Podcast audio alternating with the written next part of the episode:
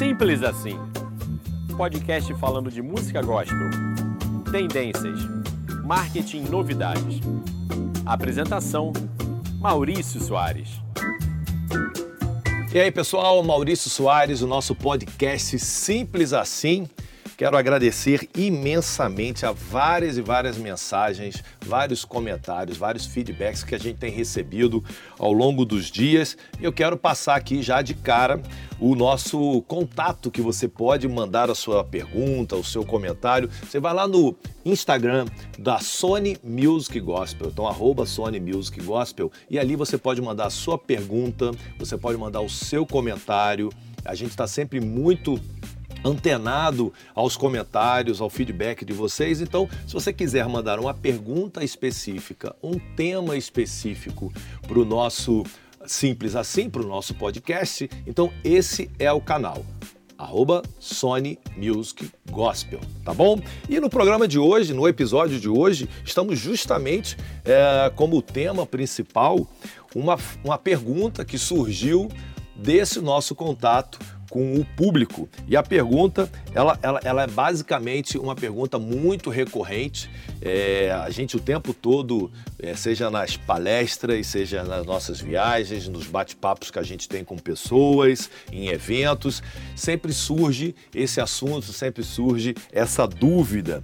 E a pergunta é: também uma pergunta de um milhão de dólares a resposta, né? O que é preciso fazer para você ter um hit? E essa é a grande, é a grande busca de todo artista nesse momento em que cada vez mais o mercado de música digital ele se baseia não mais em álbuns, não mais em discos, não mais numa quantidade grande de músicas sendo lançadas numa única vez, e sim na prática do lançamento de singles. E cada single ele tem que ter uma força, ele tem que ser um hit.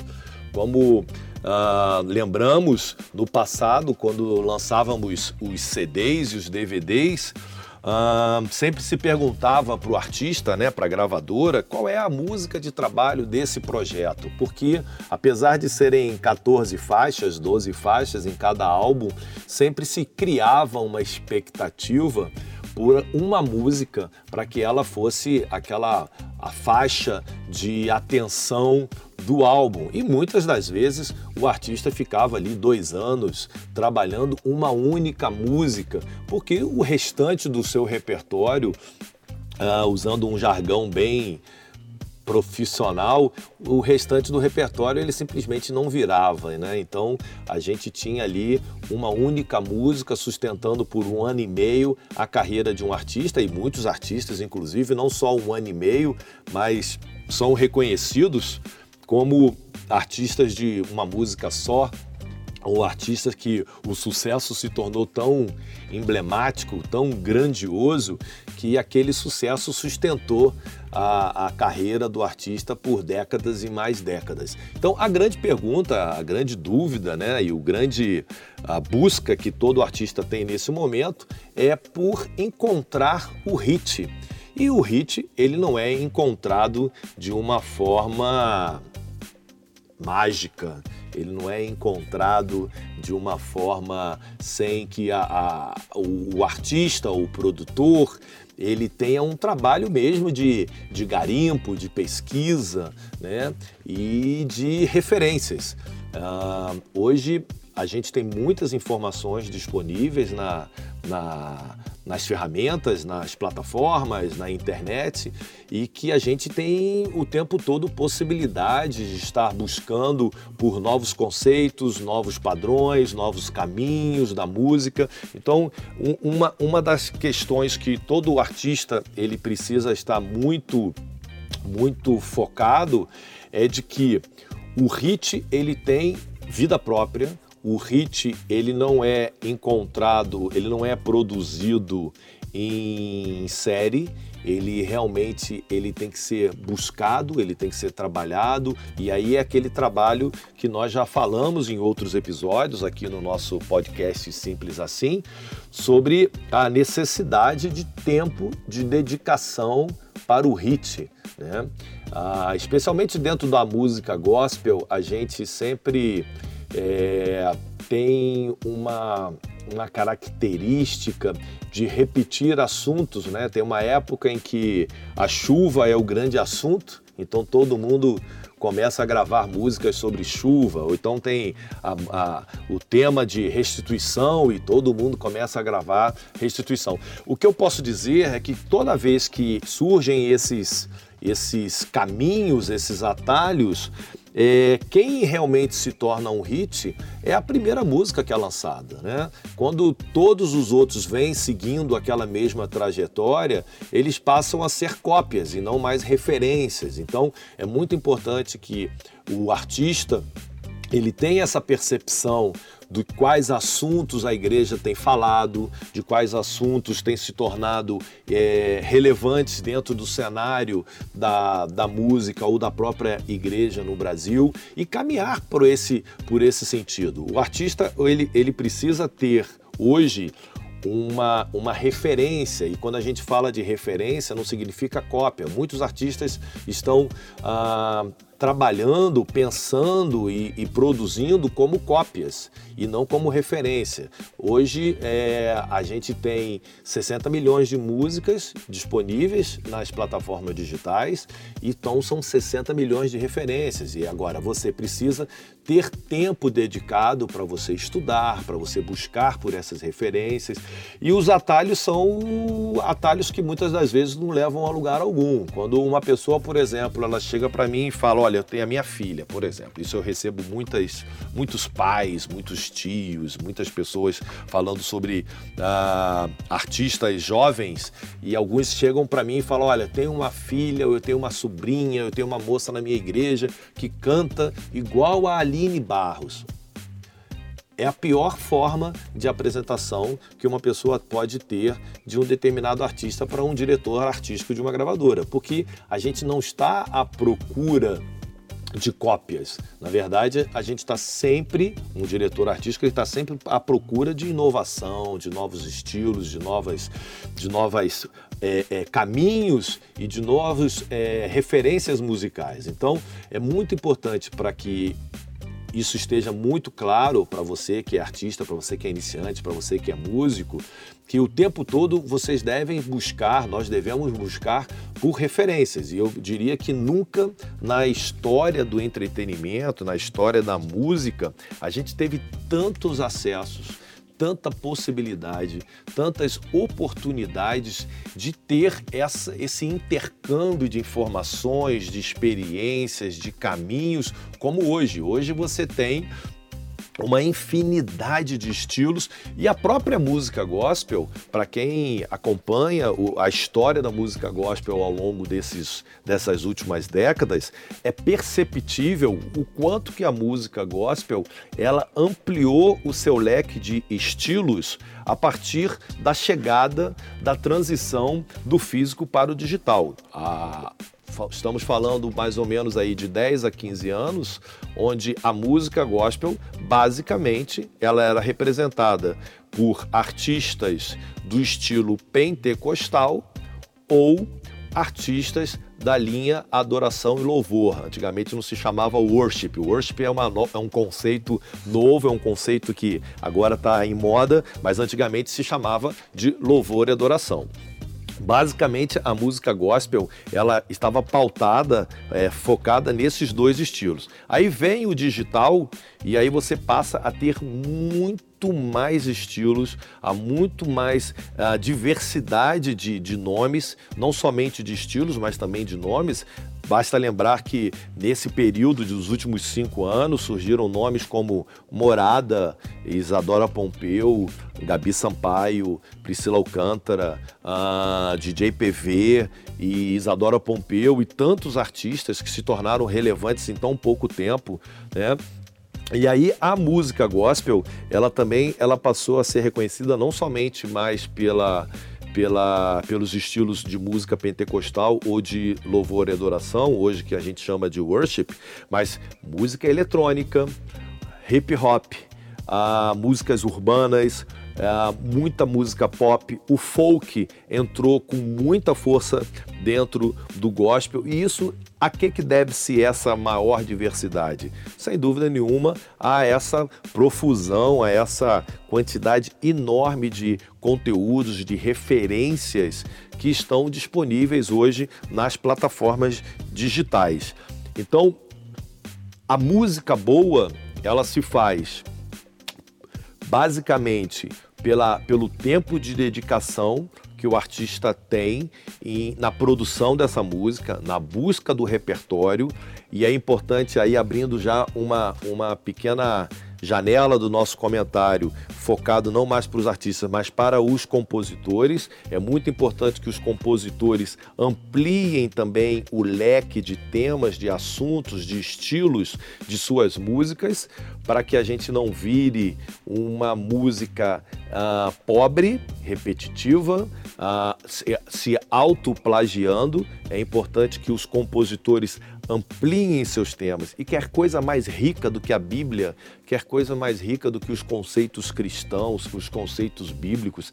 Nós temos tantos caminhos que a música gospel pode seguir que ela não precisa seguir os mesmos temas, né? Então, hoje a gente vive aí uma, uma popularização, um sucesso uh, do que a gente hoje chama de worship. Uh, eu, eu curto muito o estilo, eu curto muito uh, a pegada, essa, a, um, a sonoridade, mas entendo também de que o worship ele precisa uh, investir um pouco mais na qualidade de suas letras, um pouco mais na, na nos temas, para que não se tornem mantras, né? Uma música sendo repetida por 8, 10 minutos com uma frase única. Eu acho que a música gospel ela merece muito mais do que isso. O consumidor de música cristã ele merece muito mais do que ficar numa repetição de frases e de, e de sonoridade é, por muitos minutos. Então, a, essa questão de você investir na qualidade das letras, investir na qualidade dos temas, são aspectos muito importantes para que no final você crie uma boa música. E como que a gente pode identificar uma boa música? Acho que o maior laboratório que nós temos dentro do universo da música cristã é justamente a igreja. Uh, no mercado secular, uh, os artistas seculares eles fazem os testes de música nos seus shows, ou nos bares, ou junto a profissionais e ali eles vão testando o, o, feedback do público com relação às canções. No nosso caso, no caso da música gospel, não existe melhor laboratório do que a própria igreja. Então, é na igreja que você vai perceber se as pessoas estão se sentindo bem com aquela canção, se estão se sentindo bem com aquela sonoridade, com aqueles arranjos, com aquela poesia. E é automático. Se você, se você ganha a plateia, se você ganha as pessoas, se as pessoas em, em pouco tempo elas começam a cantar e elas se emocionam cantando aquela música, você já tem ali um belo de um indicativo de que a música ela tem muito potencial. Agora, você também não vai fazer esse tipo de pesquisa com a sua mãe, com a sua tia, com as pessoas amigas que geralmente vão sempre bater palmas e te dar abraços e efusivos parabéns por tudo que você faz. É sempre bom você ter plateias um pouco mais criteriosas, um pouco mais críticas, mas sem dúvida nenhuma não existe dentro da música gospel um melhor laboratório de testes uh, do que a igreja. E também você precisa entender de que o não é uma resposta também, né? Então, às vezes você vai cantar a música uma, duas, três vezes e a música literalmente ela não vira, você já tem a resposta de que a possibilidade dela se tornar um hit ou de que tem algo errado com aquela canção, ela está bem evidenciada ali e aí você pode avaliar se há uma necessidade de refazer alguma coisa ou de simplesmente liberar essa canção e partir para uma próxima. Ah, ainda falando com relação aos compositores, é muito importante que o compositor ele tenha um senso crítico para que ele não se repita nas suas produções. Eu, há muitos, muitos anos atrás, eu fui diretor de uma gravadora onde nós tínhamos lá um, um, um compositor e que era um compositor muito renomado na época, que ele simplesmente pegava frases de músicas e ele trocava a ordem das frases das músicas e, e, e, e se gravava. E até que um dia começou a se perceber de que ah, essa frase já estava na música tal, essa frase estava na música tal.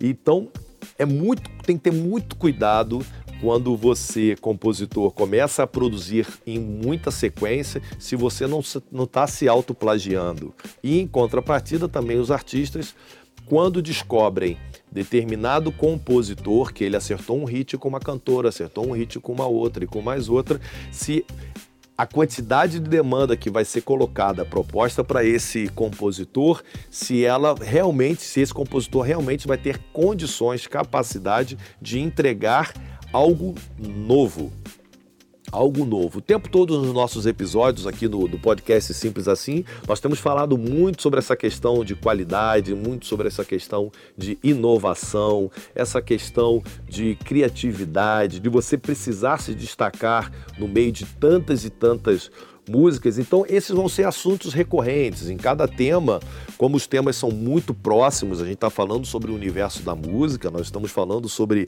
a, a, o dia a dia da, da produção musical, há, há, assuntos que eles vão se repetir em diferentes temas. E nesse caso, sobre o tema de hoje, que nós estamos falando o que, que é preciso para se ter uma música boa, nós falamos sobre referência, nós falamos sobre qualidade da escrita, da qualidade da produção, o compositor buscar referências, o compositor ter uma, uma leitura e, uma, e, uma, e um estudo da Bíblia e um trabalho de transpiração, muito mais até do que inspiração. Então, esses são temas recorrentes de quando a gente fala de música, né?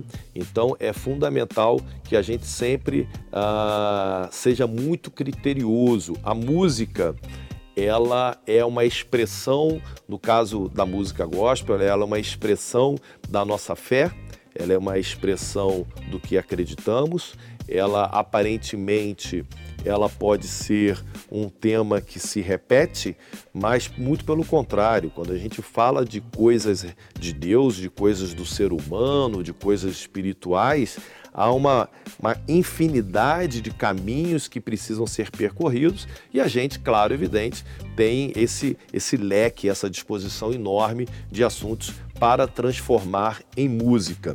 E aí, Voltamos também a falar sobre esse assunto da qualidade da música e mais uma vez voltamos sobre a necessidade de você ter bons profissionais, né? Quando você tem um belo de um arranjador, quando você tem um bom produtor, quando você tem bons músicos, quando você tem condições de trazer uma roupagem melhor para a música, você tem aí meio caminho andado. Muitas das vezes a gente recebe músicas, letras de compositores ou até mesmo guias, né, gravações guias, onde a gente percebe que tem alguma coisa boa na canção, mas a, a, a apresentação dela não, não, não a favorece, e aí tem todo um trabalho de produção musical, um trabalho de, de pensar caminhos, de pensar estilos. Então é fundamental que você como artista, como músico, você esteja sempre rodeado de profissionais gabaritados, de pessoas que possam te apresentar é, alternativas para que a roupagem da música ela se torne realmente algo incrível. Lembrando que por semana já falamos isso em outros episódios, são lançadas cerca de 40 mil músicas nas plataformas digitais.